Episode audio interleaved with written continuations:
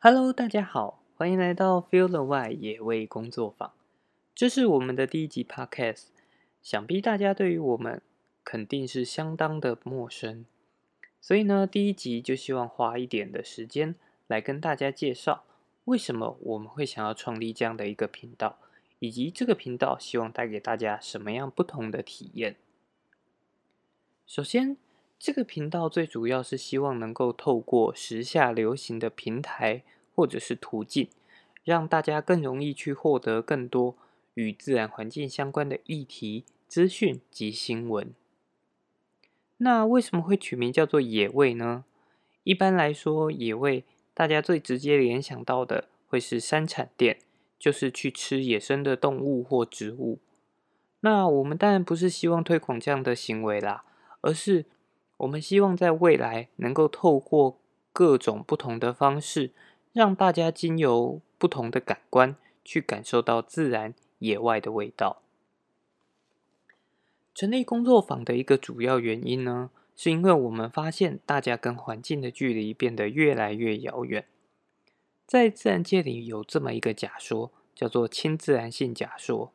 就是人类会有着想要亲近自然的本能。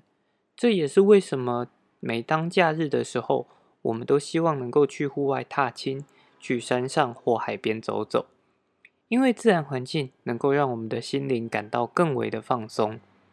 但是因为对于自然环境的不了解，所以大家久了可能也都只是走马看花的匆匆路过，而没有办法去感受到像诗中所说的“一沙一世界，一花一天堂”的感受了。而也因为不了解，我们对于正在一点一滴消逝的自然环境，也慢慢变得无感。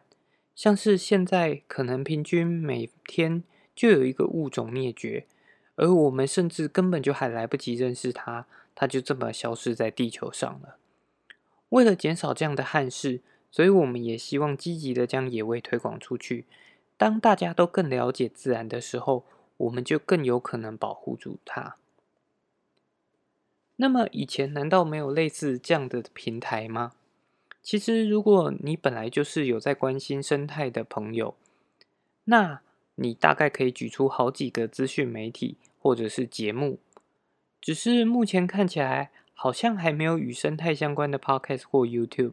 所以呢，我们就想要用这样子跟风的方式来尝试看看，看能不能开发到更多的人跟着我们一起来关心自然、了解环境。而野味工作坊除了想要利用新媒体来传递资讯以外，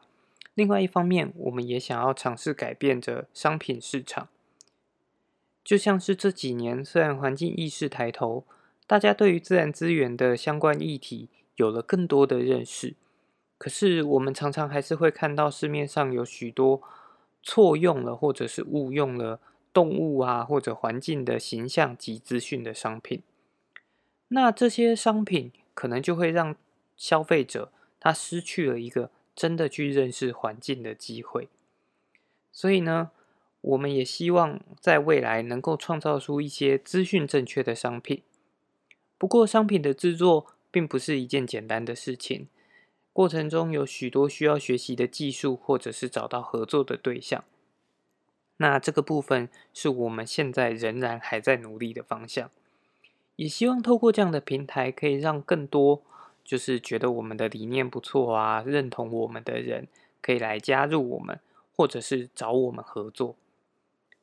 当然，除了单纯做出具有野生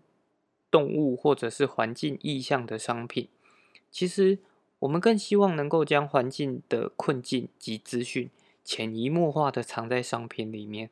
让大家去感受。至于会是以什么样的方式呢？还请大家拭目以待喽。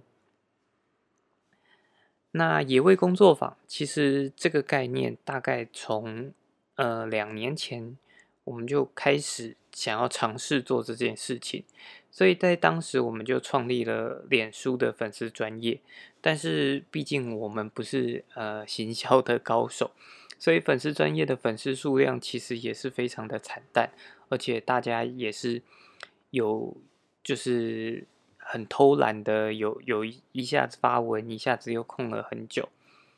那现在想要新去尝试 Podcast 或 YouTube，当然更重要的都是要持之以恒的下去做啦。